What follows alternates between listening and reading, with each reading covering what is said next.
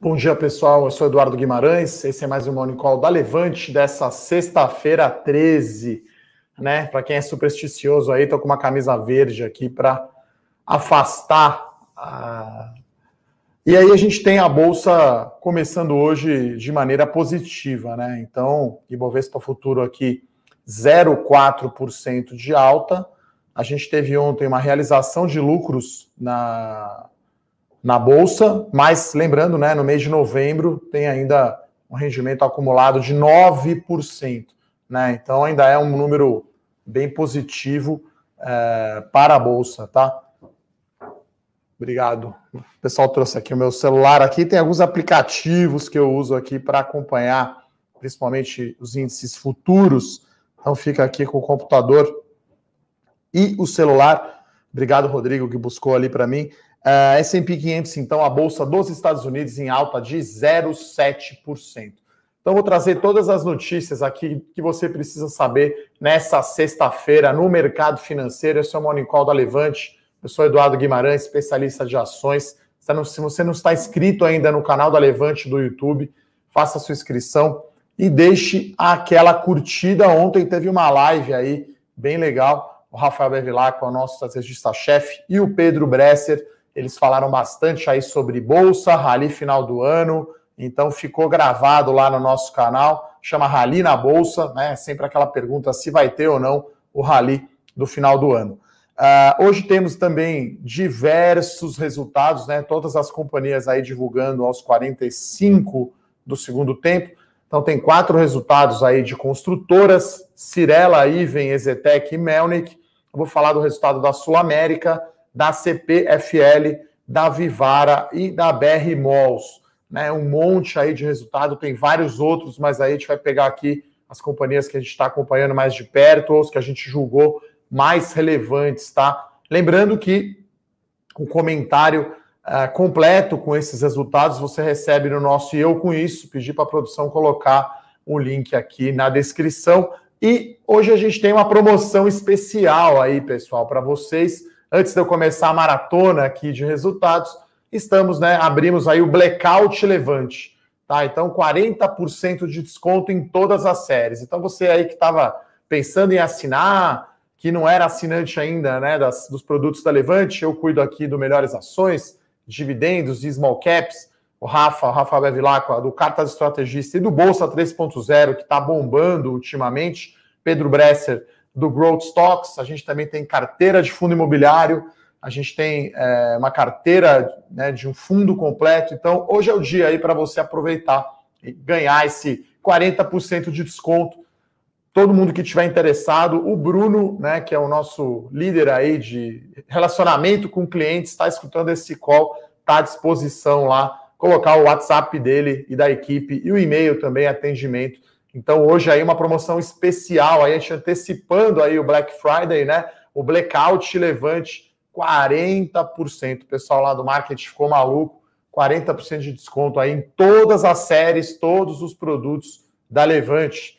Uh, vamos lá então, no macro, uh, a gente tem aqui um dado um pouco mais positivo do IBC BR, né? Que é um dado uh, que é uma, uma proxy, né? Que é, uma, que é um indicativo da, do PIB, então o número veio um pouco melhor aí no mês de setembro, né? Veio mais ou menos em linha aí com o esperado, mas acho que é isso que está junto aí com o bom humor externo que está explicando essa alta aí do Ibovespa futuro 0,5%. Né? O Ibovespa Vista aqui abriu 0,7%. Lembrando que hoje a gente sempre tem aí um dia com menos liquidez por ser sexta-feira, tá, pessoal? Uh, então, de notícia relevante aí no macro, a gente tem o IBCBR, né? Ele subiu 0,74 em setembro, né? Em relação a agosto.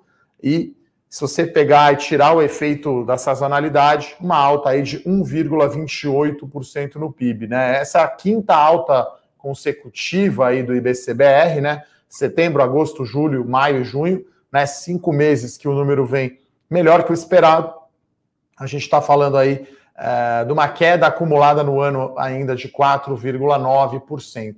Né? Então, os números vêm vindo melhores. Acho que no final do ano gente não vai ter aquela previsão tão pessimista lá no auge da pandemia, PIB caindo 10%. Acho que vai ficar longe disso. Acho que vai ficar algo mais para 3%, entre 3 e 4, talvez. 3 seja otimista, já que a gente tem ainda. Né, outubro tem tido dados aí muito fortes, né? Então, até já começando aí a falar dos resultados das empresas, aproveite aí para mandar sua pergunta no chat, né? Que depois que eu falar dos trocentos resultados aqui, a gente responde aí as principais perguntas. Então, o resultado da BR Malls, eu acho que foi o mais fraco aí desses, dessas empresas, né? Mas, como o mercado olha sempre para frente, né, pessoal? Dado de outubro foi muito bom, né? Então, quando a gente olha no terceiro trimestre a BR Malls, o desempenho de vendas mesmas lojas, né? E aluguéis mesmas lojas, né? Esse acho que são, esse acho que são as, são as métricas mais importantes, né? para o shopping center. Né? Então caiu 33% o venda das mesmas lojas e 40% os aluguéis. Né? Mas a companhia divulgou que em outubro a queda está só em 13%. Então a BR Malls tem uma exposição maior na região sudeste, que está demorando mais para voltar ao normal, para reabrir todas as operações. Então o mercado acho que vai ver talvez que o pior já passou. E aí a gente esperaria hoje aqui espero, né, um impacto negativo aqui no preço das ações da BR Malls. As ações estão já abriram em alta aqui, 0,8%. Acho que esse aí foi o resultado uh, mais fraco aí dos, dos que a gente vai comentar hoje. O resultado, na minha opinião, que eu acho que foi o mais forte, foi o da Cirela, né? A Cirela é, divulgou uma geração de caixa de 745 milhões de reais e um lucro líquido de 1,4 bilhão. Né? Aí a gente tem que olhar o que foi não recorrente no trimestre. Né? Então a Cirela fez o IPO da Curi, da Lavi e da Plano e Plano, obteve um ganho né, é, contábil, né, comparando por quanto a empresa foi vendida. A Cirela tinha participação nessas empresas, foi uma oferta secundária, ou seja, a Cirela vendeu no mercado a participação que ela tinha na Curi e na Plano Plano, e aí ela obteve um ganho. Né? Então, se a gente olhar o lucro líquido, na verdade, ajustado, ele foi 250 milhões de reais, tá? Recorrente. Mas o lucro líquido foi muito bom. Né? Então, o lucro líquido foi bem acima aí do, do, do segundo tri e do terceiro trimestre. Então, como diria aí Galvão Bueno, né, foi um resultado positivo da Cirela de ponta a ponta, praticamente aí nenhum ponto uh, uh, negativo ali no resultado da Cirela.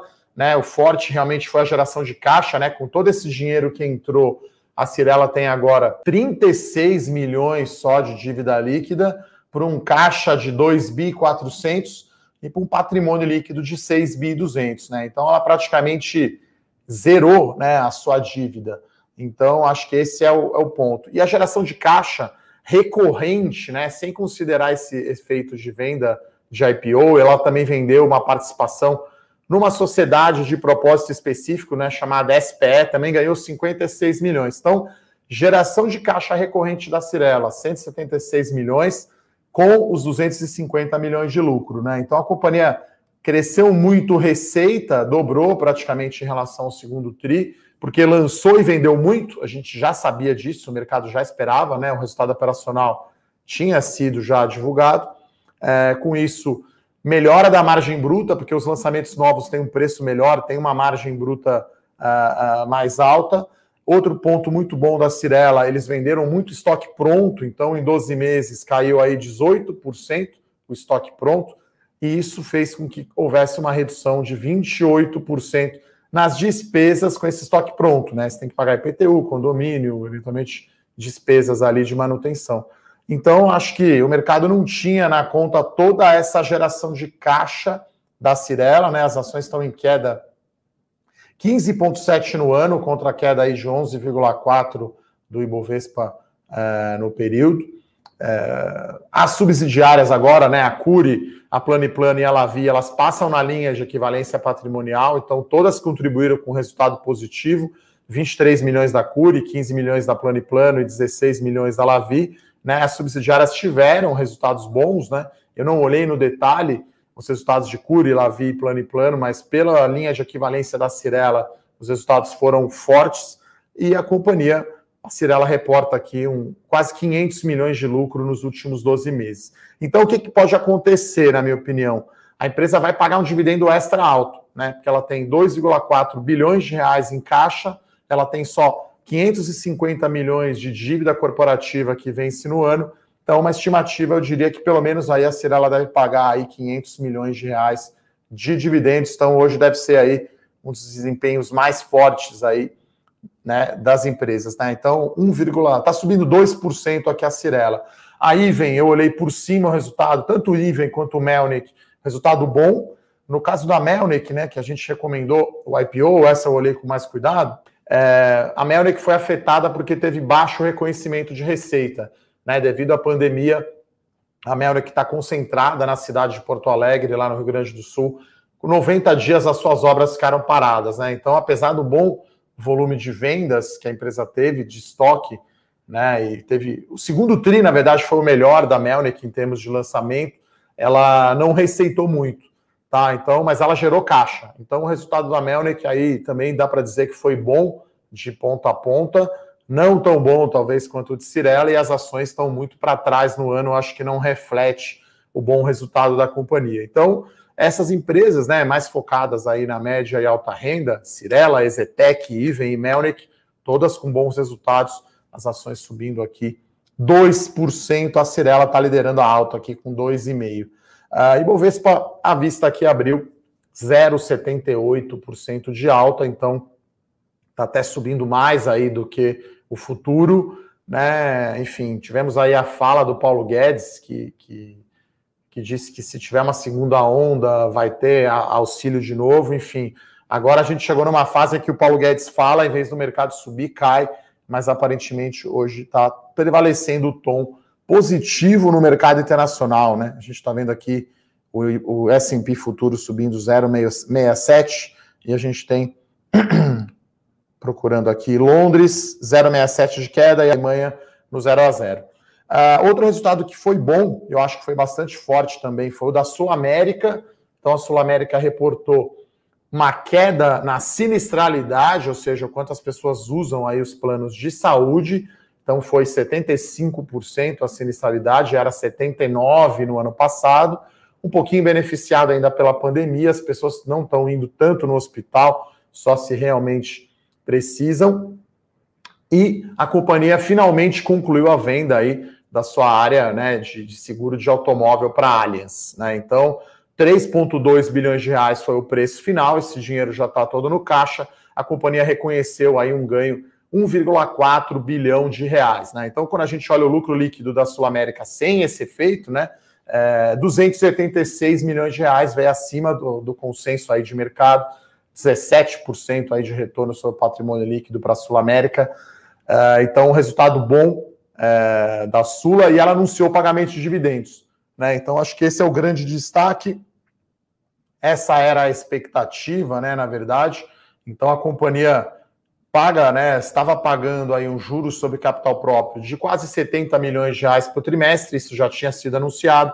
A Sul América foi lá e anunciou o dividendo extra, 343 milhões de reais. Isso dá aí 91 centavos é, por ação unit, Sula 11, isso dá um retorno de dividendos de 2,2%. Né? Então, está pagando a Selic aí, só numa tirada limpa de R, você vai receber esse dinheiro no dia 27 de novembro.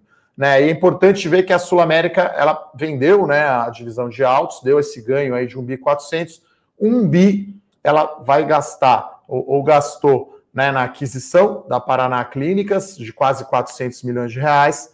Uh, 350 em dividendos e mais 170 de uh, eh, JCP, né? E ela também fez uma, uma recompra de ações, né? Então, um bilhão né, de reais, se a gente somar tudo, recompra de ações, dividendo JCP, a Sul América está retornando para o acionista, né? Então, acho que isso é bem, isso é bem positivo. Vou pegar aqui os números exatos para vocês, pessoal, uh, dessa conta que eu falei aí de um bilhão de reais, tá? Então é, é bem positivo. Então, JCP, juros sobre capital próprio, 212 milhões, 343 milhões de dividendos e 445 milhões de reais em recompra de ações, né? As ações da Sul América com desempenho aí bem negativo, né, no acumulado do ano ainda. Uh, então a companhia foi lá, recomprou as suas ações. Então é, é uma notícia aí positiva para você acionista se a empresa for lá e cancelar, né, essas ações, você vai ter retorno, né, superior. Né? Se a gente pegar esse 1 bilhão de reais, ele representa 5,9% do valor de mercado. Então seria como se eu tivesse tido no ano aí um retorno total de 5,9%. Uh, e destaco aqui um outro ponto, né? Não foi só positivo por conta do dividendo e desse ganho, né? Ela teve crescimento aí de 4% na sua base né, de, de beneficiários, né? De planos de saúde. Então, o ROI recorrente, retorno sobre patrimônio líquido, 17%, muito bom. Uh, crescimento de receita. No lado ruim, né? Aquele efeito bizarro, na minha opinião, da LFT, né? Da Selic, do Tesouro Direto. Então, não é só a pessoa física que perdeu dinheiro, não, tá, pessoal? Então, o caixa da Sul América, que boa parte estava atrelado ao CDI, teve rendimento de apenas 73% do CDI no trimestre. Então, em setembro, aquele ajuste, né, aquela, aquele impacto da rolagem do Tesouro nas LFTs, letra financeira do Tesouro Nacional, Tesouro Selic, derrubou o resultado da Sul América, né? Se não fosse isso, né, a queda da bolsa no TRI e, e esse efeito da Selic, né, da LFT, teria sido aí um resultado ainda melhor da Sul América, então gostamos bastante aqui do case e as ações estão subindo 2%. Uh, outro resultado que eu acho que veio bom e o mercado está gostando aqui, pelo menos a leitura é boa, é o resultado da Vivara. Então a Vivara reportou bom resultado, principalmente se adaptando rapidamente aí ao cenário da pandemia com o crescimento das vendas digitais, né? Então, terceiro tri do ano passado, a venda digital representava apenas 9% da, da receita bruta total, né? E aí agora representa 23%. Na verdade, era 8% ano passado, representa 23%, né? Então multiplicou por 3 aí o tamanho da venda digital. Então a, Vivara conseguiu melhorar a margem bruta, porque ela melhorou o mix de produto e controlou muito estoque. Ela gerou caixa de 36 milhões de reais. Então, esses foram os efeitos aí positivos, né? Lembrando que a gente recomendou a entrada no IPO da Vivara, né? Uh, no lado negativo, ela gastou um pouco mais nas despesas operacionais, né? E ela teve ainda, por conta, maioria das lojas em shopping center, o desempenho das vendas mesmas lojas, né? Do inglês same store sales, queda de 3,6% na comparação anual. Então ainda é um número ruim. No final, ela deu um lucro de 36 milhões de reais, queda de 9% né, em relação ao ano passado, mas com margem muito boa, né? Então, é, considerando a pandemia, dá para se considerar um resultado aí bom da Vivara acima do esperado, tá, pessoal? Então, é, resumindo aqui os resultados, né? Sul América e Cirela, resultados acima aí do, do mercado, acho que foram os mais positivos. A gente teve também Melnick, né, nas construtoras com bom resultado, junto com a Iven e a Ezetec.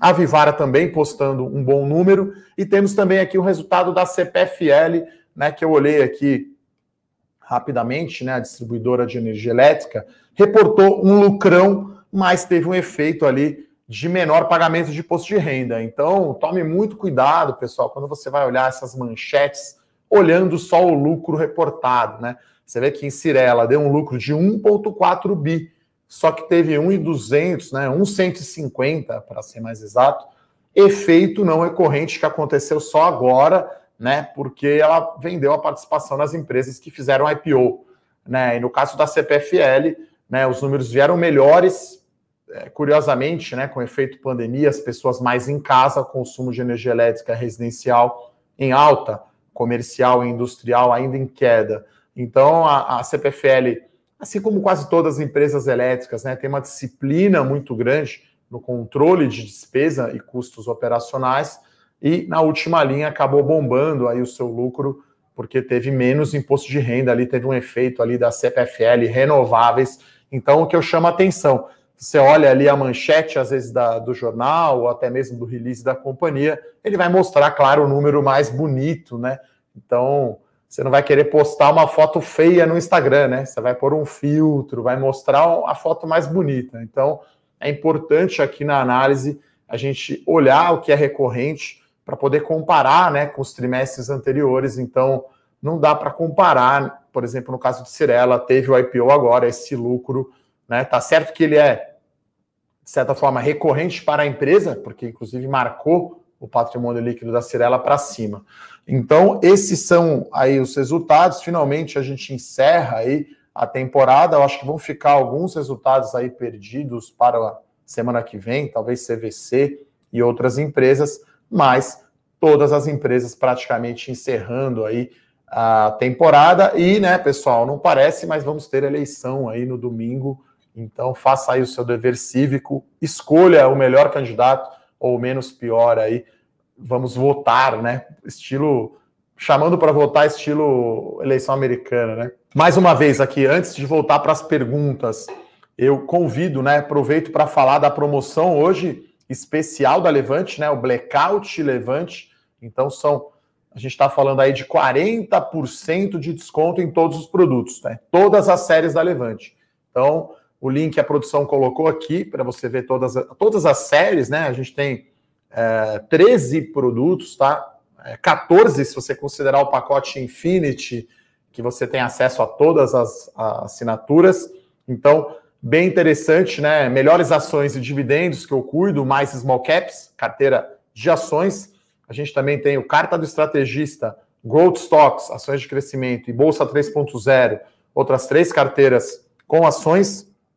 A gente tem Tesouro Direto, fundos de investimento, fundos imobiliários, que é uma carteira excelente aí, né? Um produto de renda variável, né? Então, o fundo imobiliário, na minha opinião, segunda melhor classe de ativo aí do ano. Então, é a hora aí de você aproveitar e se tornar assinante da Levante. Lembrando que você tem a garantia aí condicional de 15 dias, né? Se por acaso você assinar, não gostar, a gente te devolve o dinheiro em 15 dias, sem enrolação, sem blá blá blá. Então, são relatórios aí, na maioria das vezes, semanais né? Você pode consumir o conteúdo pelo Telegram, pelo e-mail, pela plataforma, é, temos lives, né? Os nossos canais do YouTube. Então, bem interessante aí. Aproveitem a promoção. Vamos lá para as perguntas, então. Uh, o Amauri pergunta, né? A venda de 5% da XP pelo Itaú pode gerar um dividendo bem gordo para o acionista. Esse overhang das ações da XP pode provocar uma queda forte no preço das ações? Olha, Maurício, acho que já aconteceu, né? No, no dia que o Itaú divulgou que está estudando, né, vender os 5% e, e, criar uma new call, né, com os 41%, as ações da XP caíram aí quase 10%, né? Caiu bastante, na verdade, no after, depois a XP divulgou. Né? Então é um jeito do Itaú uh, colocar no seu valor de mercado a valorização da XP. Né? A gente fez uma conta uh, no final de dezembro, no final de 2019, a participação do Itaú na XP, dividido pelo valor de mercado total do Itaú, era 11%. Esse número aumentou para 25%. Né? Então, o Itaú, o valor mais ou menos da XP, perto aí de 55 a 60 bi, depende do dólar, né? Você vai pegar a cotação da XP em dólar, é, e está bucado no patrimônio líquido do Itaú 9 bilhões de reais só, né? Então a participação vale 60, está contabilizado por 9, isso acaba não se traduzindo desculpe, isso acaba não se traduzindo no valor de mercado do Itaú. Né? Então, é... mas pode acontecer sim esse efeito, principalmente depois que listar né, essa New Co, que aí é um jeito de você comprar XP aqui local, daí pode sim ter uma, pode ser mais afetado. Eu fiz um vídeo bem interessante aí no meu canal sobre o assunto, né? Acho que a produção tem o link ali, eu falei dele ontem, eu acho, quarta-feira você não está inscrito no meu canal do YouTube ainda, vai lá, faça a sua inscrição. Eduardo Guimarães, esse que vos fala, faça um vídeo aí duas vezes por semana. Ontem, por sinal, expliquei aí como funciona o pagamento de dividendos na prática.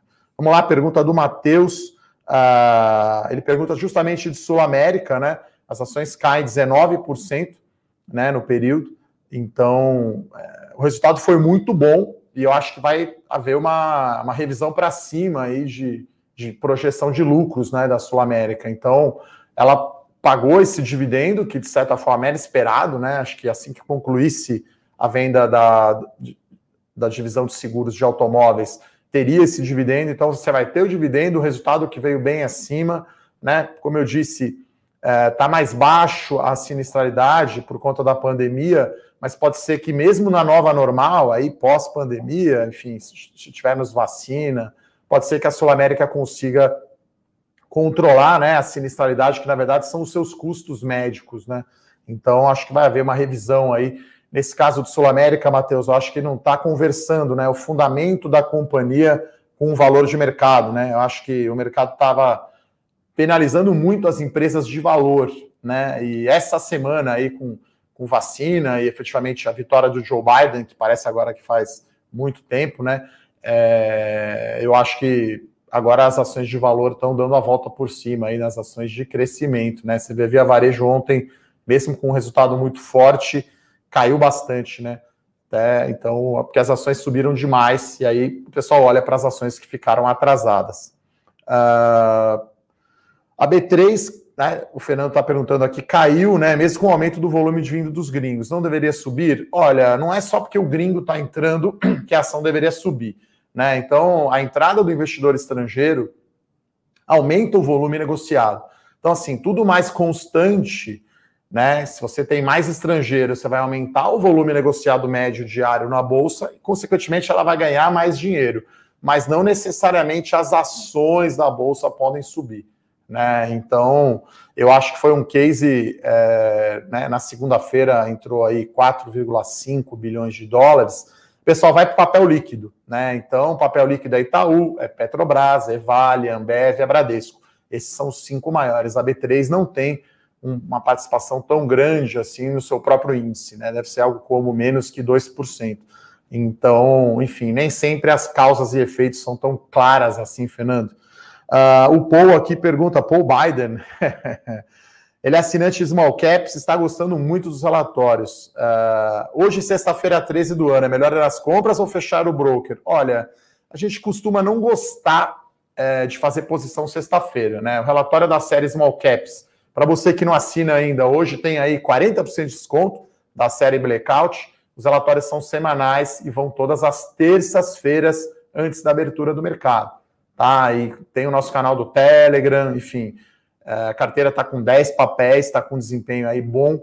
Então, eu sempre iria com parcimônia as compras, tá? É, como eu falei aqui, o Ibovespa acumula aí uma alta de 9% né, no mês ainda. Então, o mês de novembro ainda está muito positivo. Então, não é para ser pessimista demais quando cai, né? É, e não é para ser otimista demais quando sobe, tá, pessoal? Então, é, sexta-feira geralmente não é um dia bom. Agora, como a gente está aqui numa visão mais de longo prazo de velho investing, se está barato, tanto faz se é sexta-feira ou segunda, tanto faz se a ação está 10 reais ou 11. Né? Se eu achar que ela vale 20, claro que é melhor comprar 10, né? Mas é difícil acertar realmente ali o fundo. O importante é você ir aportando recursos todo mês, tá? Uh, o Everton pergunta aqui se tem mais algum fator que pode atrapalhar a Petrobras no ano que vem.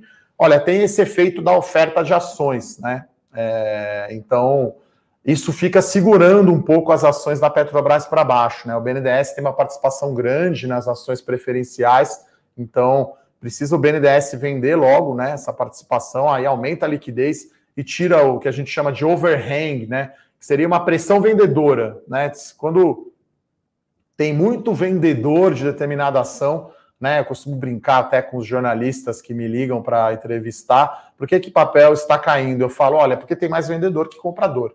Então, é claro que a vida não é assim tão simples.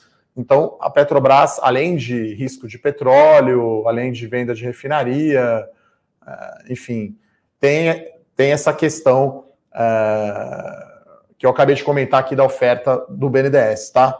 Uh, o Adilson fala aqui os parabéns pelo vídeo sobre dividendos. Né? Eu fiz algo bem didático mesmo, tá, pessoal? Então, como funciona na prática esse negócio de X, né? Então, no caso de Sul América, por exemplo, né? Então, você explica qual, qual é a quantidade por ação, até que dia que você recebe, qual é o impacto aí no preço das ações. Uh, Campbell aqui pergunta sobre as ações da Moura do B. Olha, eu colocaria ela ali no último pelotão das construtoras, tá? Então eu divido aqui o setor de construção civil entre baixa renda, com exposição à Minha Casa Minha Vida. Então, estou falando de MRV, Direcional, Tenda e Rodobens, são essas quatro empresas baixa renda.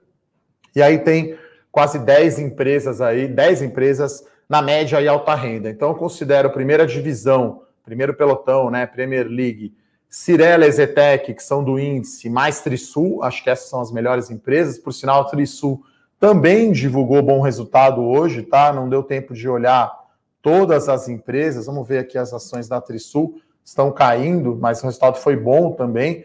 Uh, no segundo pelotão intermediário, vamos chamar assim, né?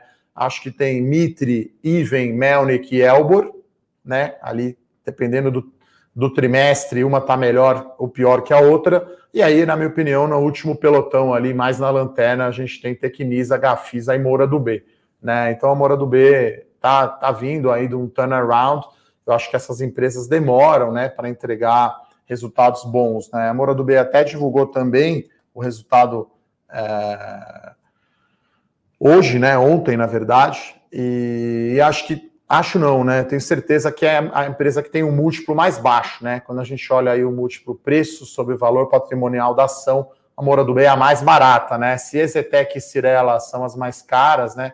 A Moura do B é a mais barata. Então, o pessoal fica fazendo esse call relativo aí, mas por fundamento, por questão de risco-retorno, eu não gosto tanto, né? Curiosamente, a Moura do B aqui está liderando aqui as altas hoje no setor de construção civil 4,7% de alta. Uh, vou dar mais uma olhada aqui nas perguntas, agradecendo aqui a audiência aqui do pessoal, né? Sempre participando aqui uh, com as perguntas. Uh, a TOTUS, Felipe, eu não acompanho tão de perto, tá? A gente acompanhou a questão da disputa né, pela, pela Lynx entre TOTUS e Stone, mas é uma empresa que a gente não acompanha tanto, tá? O André pergunta aqui sobre a Oi, que divulgou o resultado também, veio um prejuízo grande, mas acho que no caso da Oi é, não é mais importante o prejuízo, né? Tem a questão da venda do negócio móvel, a redução da dívida e a possível venda do negócio de fibra ótica, então tem que olhar para frente, né? É, acho que resultado agora para a Oi ainda não é trigger, como a gente fala, não é catalisador. Né? O, que, que, o que eu quero dizer com isso? Todo mundo tem uma projeção ali de lucro para a empresa. Né? Na minha opinião, as empresas na bolsa valem o que elas crescem o seu lucro, né? O múltiplo preço-lucro. Quando a empresa entrega um resultado muito superior, foi o caso da Sul América, por exemplo, o caso da Cirela e Magalu e Via Varejo e, enfim, Unidas, para falar de alguns destaques aí, o mercado vai e revisa para cima a projeção, né? Então, no caso de Oi, foi um prejuízo talvez um pouco menor, do que o mercado esperava, mas como a empresa está em turnaround, né, ela está saindo até de uma recuperação judicial, eu acho que não é o, o, o principal catalisador. Então, para terminar aqui, o Fernando pergunta da administração, né, do management da Oi, então, é, eles fizeram um trabalho excepcional, né, eu acho que é o, é, é o exemplo melhor sucedido aí, mais bem sucedido de turnaround, né? Conseguiu vender ativo, renegociar dívida com o banco, vender né, a, a, o negócio móvel. É claro que ainda depende de Anatel e CAD, mas a Oi saiu de um buraco aí bem fundo e pode a companhia entrar numa avenida de crescimento totalmente diferente, né? Muito moderno aí, focado em fibra ótica. Então era isso, pessoal. Gostaria então de agradecer a todos aqui, é, desejar um excelente final de semana e não deixe de aproveitar a promoção especial Blackout Levante, 40% de desconto. Muito obrigado, um abraço, bom final de semana, até mais. Tchau, tchau. Para saber mais sobre a Levante, siga o nosso perfil no Instagram, levante.investimentos. Se inscreva no nosso canal do YouTube, Levante Investimentos. E para acompanhar as notícias do dia a dia e mais sobre a Levante, acesse nosso site levante.com.br.